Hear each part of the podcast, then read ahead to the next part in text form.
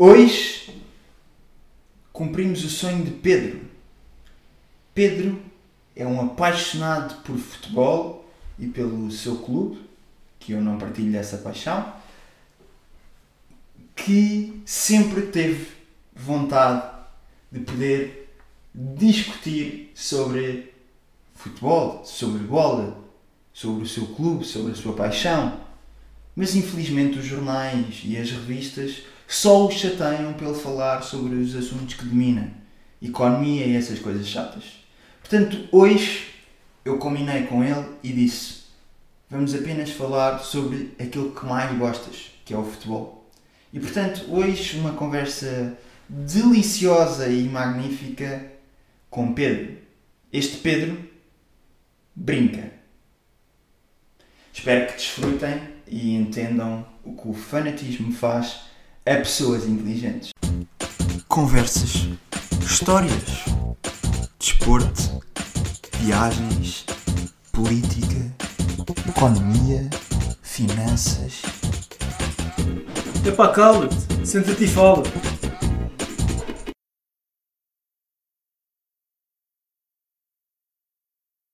Olá Pedro, tudo bem? Como é que estás? Como é que estás aí a passar essa quarentena com os resultados do Sport Lisboa e Benfica? Opa, não sei, já não vejo futebol há, pá, desde o princípio, meio de fevereiro, não vejo futebol, tenho estado muito dedicado ao meu trabalho, pá, não, não faço ideia o que é que se passa. Tá- Estás em negação? Opa, acho que estou um bocadinho, não é? Tipo, o que é que. Há aqui um mistério insondável, inexplicável, que é como é que um treinador que pega numa equipa à meia da época É o primeiro, é, o- é o treinador de toda a história dos campeonatos portugueses a chegar ah, mais rápido aos 85 pontos. Faz uma primeira volta já esta época em que ganha 18 jogos, ah, desculpa, que ganha 17 jogos em 18, ok? Como é que de repente a equipa entra num ciclo em que em 12 jogos ganha dois, quer dizer, não- há de ser um mistério difícil de, de perceber, não é? É verdade. Era a minha primeira pergunta que eu te ia perguntar era qu- quais é que tu achavas que eram os grandes motivos para, para esta queda nos resultados desportivos do, do Benfica? Eu acho eh, todas as opiniões que nós possamos ter para os maus resultados no segundo, na segunda parte da época chocam com a fantástica primeira parte. Não é? o, que é que, o que é que é verdade na segunda parte da época que não foi na primeira? O treinador era o mesmo, os jogadores eram os mesmos. Pá, não foi por ter vindo mais um jogador, o Weigl, que, que a equipa, ainda por cima um jogador de qualidade e com, com que, que a equipa tinha esta diferença de, de performance, não é? Ahm, agora, eu acho que desde a época de 13, 14, ah, que se tem vindo a criar um bocado esta ideia, que tem sido ajudada pelos resultados, é verdade, mas tem-se criado um bocadinho esta ideia que ter uma equipa apenas com jogadores competentes para combatar aqui e acolá e assente toda na formação que, que era um formato que poderia, de uma forma sustentada, dar ao Benfica o mesmo nível de futebol nacional. E eu acho que isso é uma ideia um bocado inocente, porque se é verdade que quando compras jogadores ou metes jogadores jovens tens um potencial de valorização maior, mas também tens muito mais incerteza, muito mais volatilidade. Os jogadores tipicamente têm uma oscilação de rendimento muito maior. Nós vemos o Ferro, por exemplo, fez uma primeira, fez uma época passada extraordinária e este ano faltam palavras para descrever o que é que tem sido a época dele este ano. Ele claramente não devia estar a jogar a titular e devia ser protegido, não é? Ahm, e, e, por exemplo, o Vinícius, que é um jogador jovem, ah, ah, que é um bom avançado, mas lá está, ainda agora contra, o, contra neste jogo contra o Marítimo, falhou dois golos aqui a 5 metros da linha de golo, com a bola controlada em frente ao guarda-redes, chuta, chuta a figura, quer dizer.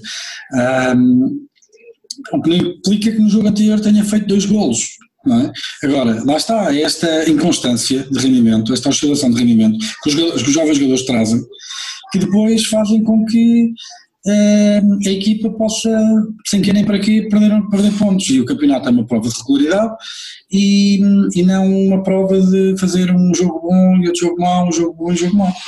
Quando todos todos entram nessas. Nem todos, têm, nem todos têm o talento do João Félix. Sim, nem todos podem ser Félix, não é? Eu, por exemplo, eu consigo perceber que uma equipa como o Benfica, integrada, um conjunto de jogadores fortes, com experiência, com estaleca, com, com, com que sejam capazes de inspirar os outros e que a fazer os colegas acreditarem que qualquer um pode vir ao jogo. Um bocado, olha, como o Sporting tinha o Bruno Fernandes, não é? Tu consigas meter um jogador como o Tavares na equipa pá, e que ele seja, que ele cumpra, que seja, seja competente pá, e que seja vendido passado uns anos por 20 milhões ou uma coisa do género.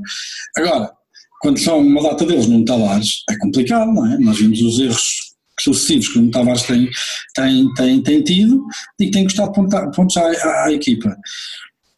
É complicado quando são muitos como ele, por exemplo, sei lá, o também é um jogador, eh, não é assim tão jovem como os outros que eu estou a falar, mas para, para a posição que ocupa é um jogador jovem, não é? O Vlaco Dimos evoluiu muito da primeira época para a segunda, acho que o ano passado já fez uma boa época, pá, mas é um jogador que ainda precisa de crescer a vários níveis. Eu, por exemplo, quando no jogo contra o Marítimo, vi o Samir, que era do, do Marítimo, a sair-se pelo ar bolas uh, na linha da pequena área, até fora da pequena área, a socar as bolas para longe. O Zacodinhos não sai, se qualquer bola pelo ar que não seja em cima da linha de golo, ele não vai lá.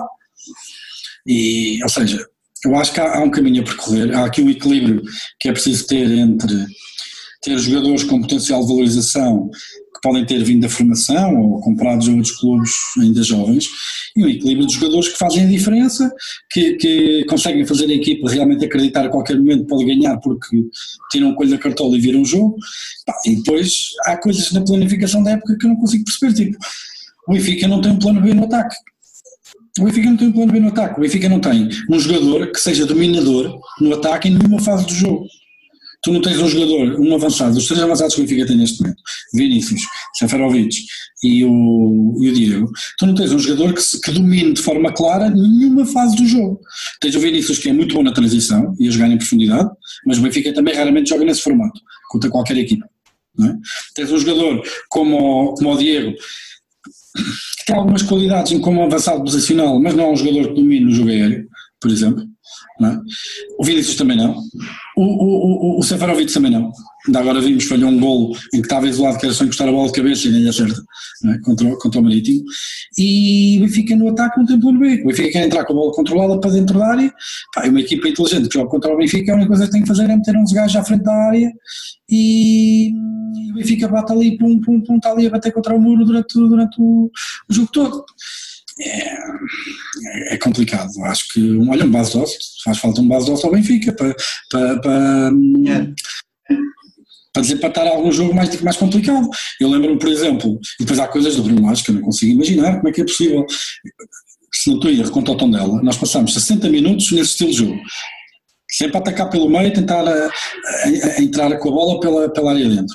O Tondela nunca deixou, povoava imensamente o meio campo, aquela zona central do terreno, obrigava o Benfica a jogar pelas alas. O Benfica teve até aos 60 minutos, obrigado a ser jogar pelas alas e a cruzar bolas para um jogador que não tem grande apetência de cabeça. E só lá estava um, que era o Vinícius. Entretanto, o que é que faz o Laje? tira o Vinícius, mete dois avançados com, algum, com maior poderio de cabeça. Foi Sefarovic e o, e o, e o, e o Diego Souza e o Diego Souza. E depois deixou de cruzar bolas para a área. São coisas que eu não percebo. Será que o, será que o, o Laje não tem competência para treinar o Benfica no ataque? Pá, é complicado defender uma tese dessas quando no ano passado aquilo mudava aos 5 e acabava aos 10. Foram 10 era o Nacional, foram 6-2 ao Braga. Quer dizer, tivemos um dos ataques mais profícuos da história de futebol nacional. Mas não sei, há coisas que são difíceis de explicar. Agora que aquilo se tornou insustentável, tornou. Tenho, tenho visto algum, algumas opiniões que o Benfica tem sido muito prejudicado pelo facto de não ter público no estádio, o que pelo contrário o Sporting acabou por ser beneficiado porque acabou por criar uma estabilidade uh, e no Benfica foi o contrário porque o público fazia muita diferença. Ah, ah, concorda ou não? Que não tem nada a ver com isso. O, o público do Benfica, uh, infelizmente, nos momentos maus, não é daqueles que mais apoia. Tem alguns momentos bonitos. Eu lembro-me que o Benfica, quando estava a perder 3-0, uh, ah, na primeira época de Jesus, uh, em pleno Estádio da Luz, aos 70 minutos o estádio começou todo a gritar Benfica. E estávamos a perder 3-0 em casa. Mas, infelizmente. Isso é mais eu estava lá nesse, nesse jogo. Posso dizer que foi só mesmo um minuto. Bem. Infelizmente é mais, é mais a exceção que a regra. Um, pá, acho, que, acho que o Sporting é uma equipa que, do ponto de vista emocional e psicológico, está a jogar sem grande pressão.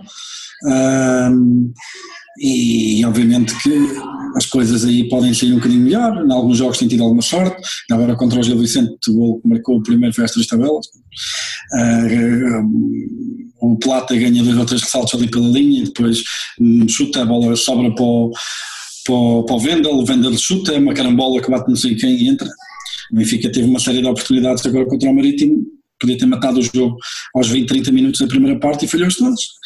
Pá, são, são coisas que acontecem. Agora, o Benfica também joga com uma pressão brutal em cima, vê-se que emocionalmente os jogadores estão bloqueados. Acho que o Laje também nas conferências de imprensa também mostrou que teve, teve algum descontrole emocional. Uh, acho que os jogadores também não têm, não têm correspondido, uh, não têm tido a felicidade vá, de, de ter exibições que tenham feito a diferença, que tenham mostrado que são jogadores do Benfica. É? A sensação que eu tive do Benfica a jogar contra o Marítimo é que parecia que estávamos a jogar a final da Liga dos Campeões. Tal era o, o equilíbrio entre, entre as equipas na segunda parte. A primeira parte o Benfica até jogou razoavelmente bem, mas na segunda parte foi, foi uma diferença brutal. O, e acha que o, que o ataque ao autocarro do Benfica teve impacto psicológico depois no, nos jogos seguintes? É, não sou psicólogo, quer dizer, o bom não terá sido, né? Um, não sei. Olha, o Weigl foi um dos que foi, foi atingido e depois foi o melhor homem em campo e marcou o gol da vitória contra o Rio Ave, não estou em erro. É difícil perceber isso. Uh, eu acho que pode dar para os dois lados, né? pode por um lado os jogadores sentirem que a pressão de fazerem mais e, e, e correrem mais um bocadinho, como também pode ser o contrário, né? terem tanta pressão que bloqueiam e não conseguem produzir. Se calhar pelos vistos terá sido o segundo, né? o segundo efeito, a dominar. Pois. E na, na semana passada tivemos uh, um orçamento rejeitado. Qual é que é a sua opinião? Um voto de protesto, claramente é um voto de protesto, quer dizer, não passa pela cabeça de ninguém, dado, dado todo, toda a dinâmica, pelo menos aí ninguém pode falar que o Benfica não tem tido prestações brilhantes, não é? O Benfica do ponto de vista financeiro hoje está numa situação uh, extraordinariamente desejável, especialmente se compararmos com o Sporting ao Porto, não é? O orçamento do clube, acho que não foi, não foi dessado. Sim, mas, mas é, Sim, mas é um voto de protesto. Foi claramente um voto de protesto. O que é que se passou nas modalidades? O que é que se passou nas modalidades que, que, que levasse o. Tem havido algumas questões com a bola ou assim, mas não creio que tenha sido por isso. Mas foi claramente um voto de protesto. Como está a situação. E qual, é que é a sua opinião quanto à atual liderança do Benfica? Finalmente vamos ter um, um líder novo ou não? Já se proclama mais do que três candidatos, pelo menos. Por um lado há aquilo que eu gostava que acontecesse e depois acho que por outro há um bocado aquilo que vai acontecer. Não é? eu, uh, e que não são muito diferentes as coisas, na minha opinião. Uh, eu acho que ninguém pode pôr em causa a obra de Luís Figueira termos do, do, património do clube, em termos de, de, voltar à competitividade. Neste momento o Benfica é o clube dominante, Uh, se olharmos para as últimas 5, 10 épocas, foi o clube que mais ganhou, ainda só, mais que Sporting. Só, só um comentário, nada maldoso, mas será que o Rui Pinto pode dizer alguma coisa sobre o mandato de, de, de Luís Filipe Vieira ou não? podia, relativamente a, a esse caso, relativamente a esses casos, eu estou muito descansado. Eu estou muito descansado porque o Benfica é provavelmente, se não, provavelmente a instituição mais escrutinada dos últimos anos. Uh, teve todos os seus e-mails na praça pública, escutas, visitas da PJ ao Estado da Luz, uh, uh, quer dizer, a Casa dos Dirigentes. Para ser honesto, se tivesse que sair alguma coisa, acho que já teria saído. Uh, eu acho que o mais grave que vimos foi alguém que roubou as bolachas da Magda, da Maria, ou como chamava a outra, da Mariana. Uh, por isso eu por aí estou bastante descansado, estaria mais preocupado uh, se determinadas mensagens do WhatsApp, como acho que eu já vi por aí, andassem aí a flutuar. aí sim estaria mais preocupado, principalmente quando esses casos ficarem resolvidos na Justiça Civil.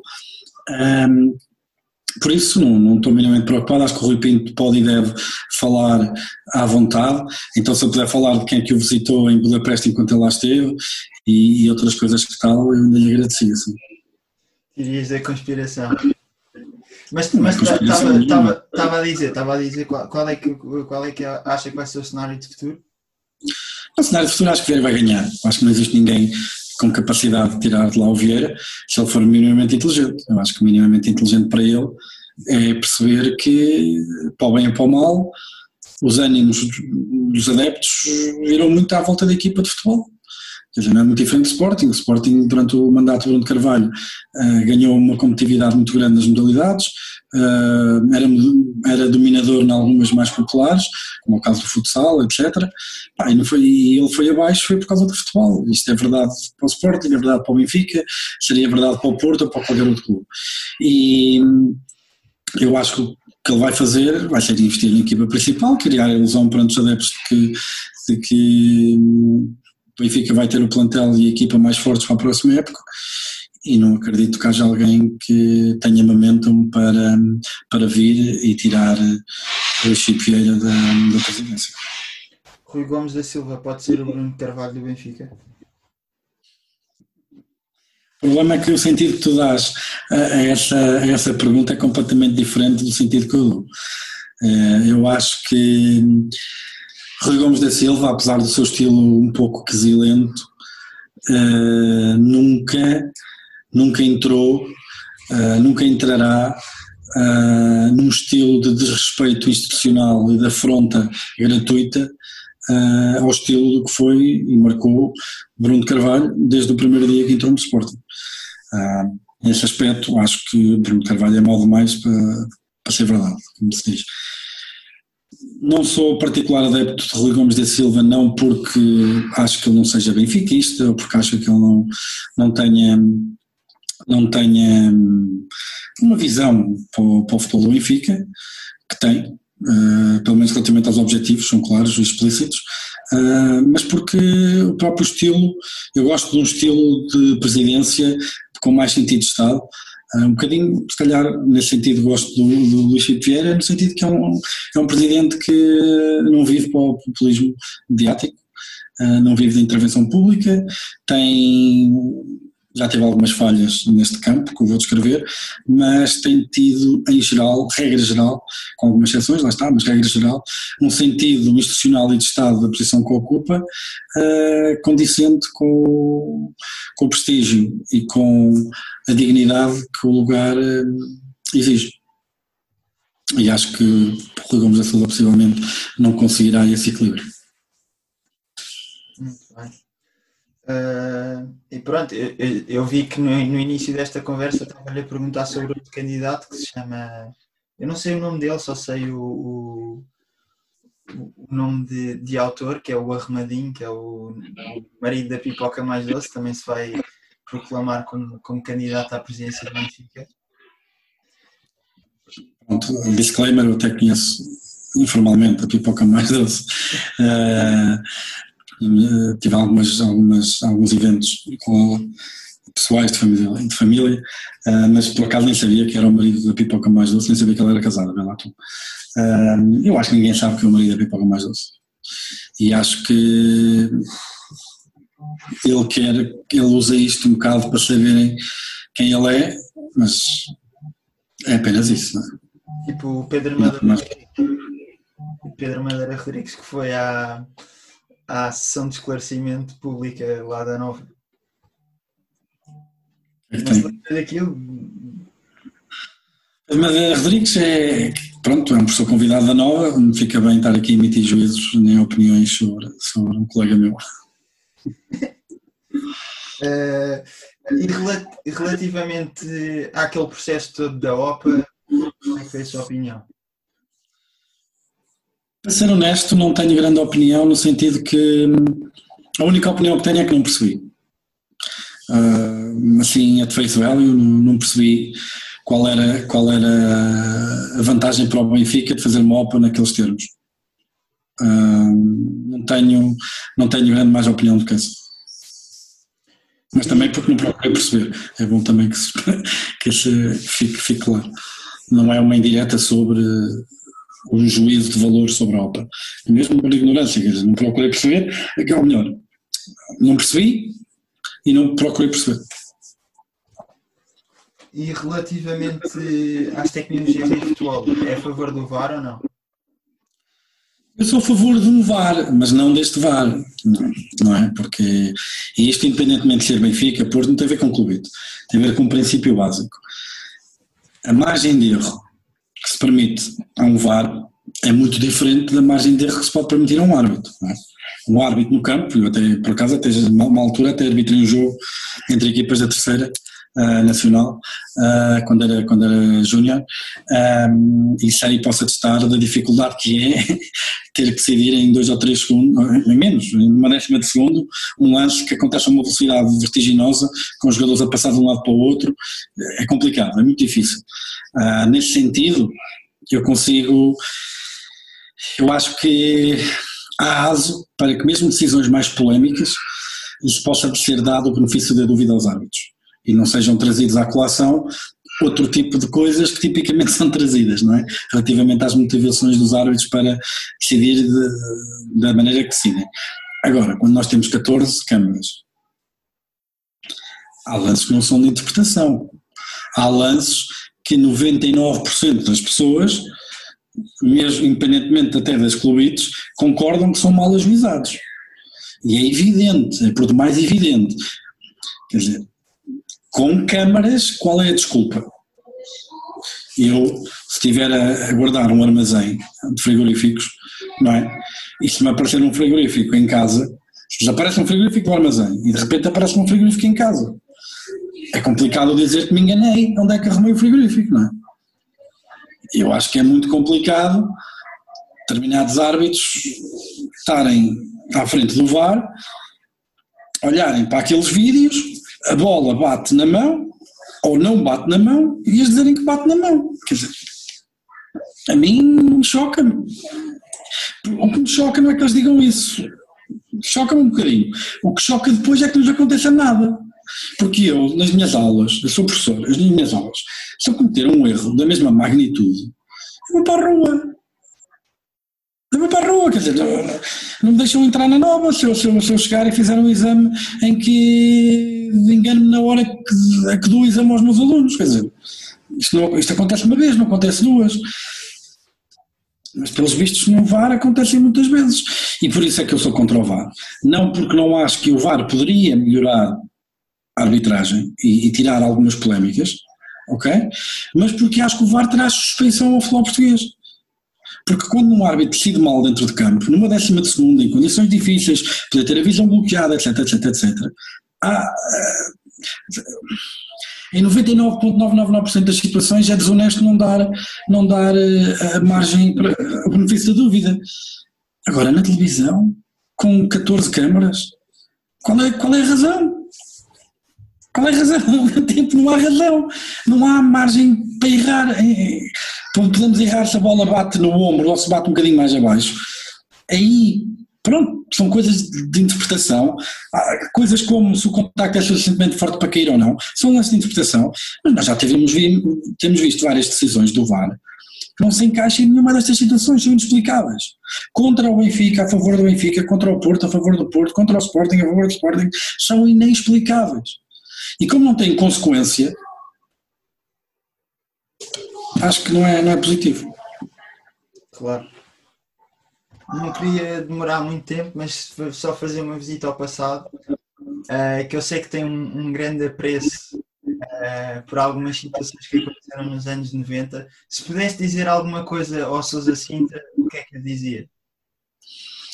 Dizia-lhe que se fosse eu o presidente do Benfica, o verão de há dois anos tinha sido bem diferente.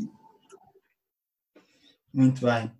E qual é, qual é que foi o seu jogador preferido? Na, na história do Benfica até o, até, o, até o momento? Obviamente que nós estamos condicionados pelos jogadores que vimos ao vivo. Uh, nenhum jogador causou em mim uma intensidade tão grande de sentimentos como João Pinto, João Vieira Pinto. Como é que, como é que foi uh, ver, ver o João Vieira Pinto vestido com a melhor camisola do mundo, uh, verde e branca? Foi o dia mais triste da minha vida desportiva chorou muito quando, quando, quando ele foi despejado do Benfica? acho que não, eu ainda era miúdo, tinha 15 anos para aí, não, tinha mais, já foi, foi tinha perto de 20 anos. Uh, acho que não lembro de chegar a esse ponto, mas, mas, mas, acho, mas fiquei extraordinariamente. Foi em 2000, não foi? Ou foi para o Euro? Sim, sim, sim, foi em 2000. Estava. Uh, estava fiquei muito triste, fiquei muito triste, acho que, acho que foi, acho que acima de tudo foi uma ingratidão enorme. O João Pinto, que eu já tive o prazer de conhecer pessoalmente e, e de quem sou um fã incondicional, eu acho que o João Pinto tinha uma qualidade e fazia a diferença de uma forma tão grande, tão grande, tão grande. Acabou por passar ao lado de uma carreira porque teve a responsabilidade de carregar o Benfica às costas numa altura que o Benfica não tinha qualquer tipo de estrutura ou qualquer tipo de equipa que lhe pudesse ajudar a fazer mais. Ele também nunca, nunca quis arriscar muito fora de Portugal, não foi? Acredito, acredito. O problema, eu vejo isso de outra maneira. Quando eu digo da questão da gratidão, tem a ver com o facto que o João Pinto, se fosse hoje no Benfica, tinha ido para um top clube europeu. O mesmo João Pinto, se jogasse, nesta época não, acho que ninguém ia para lá nenhum, mas nos últimos anos que o Benfica foi campeão, se o João Pinto dessa altura jogasse no Benfica, o João Pinto ido para o Barcelona, para o Real Madrid, tinha feito um percurso idêntico ao Figo, ou ao Paulo Sousa, ou ao Rui Costa.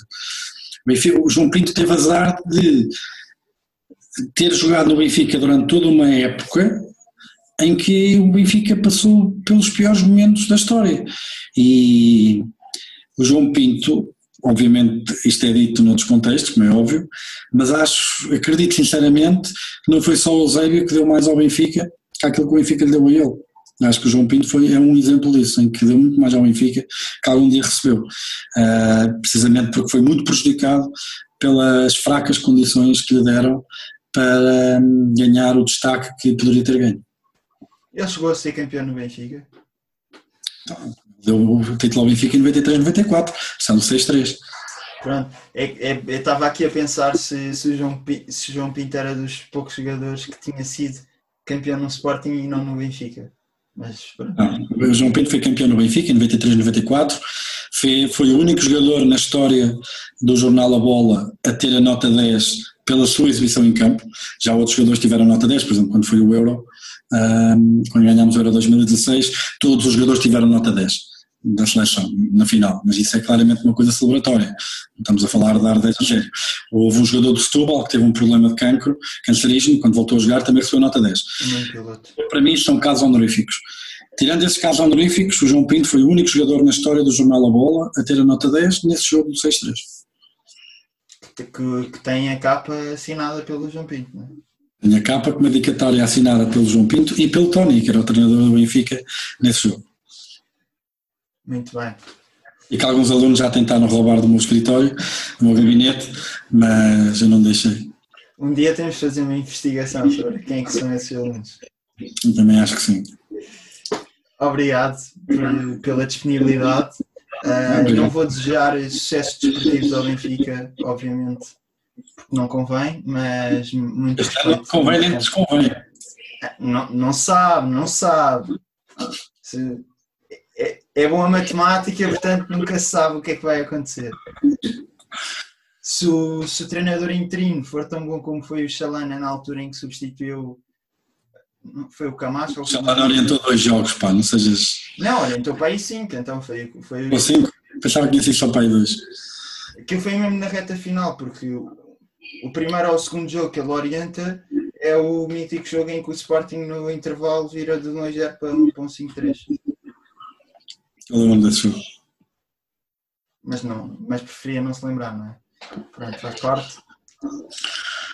Uh, mais uma vez obrigado Uh, e pronto, uh, foi um prazer. Sempre, quando quiseres.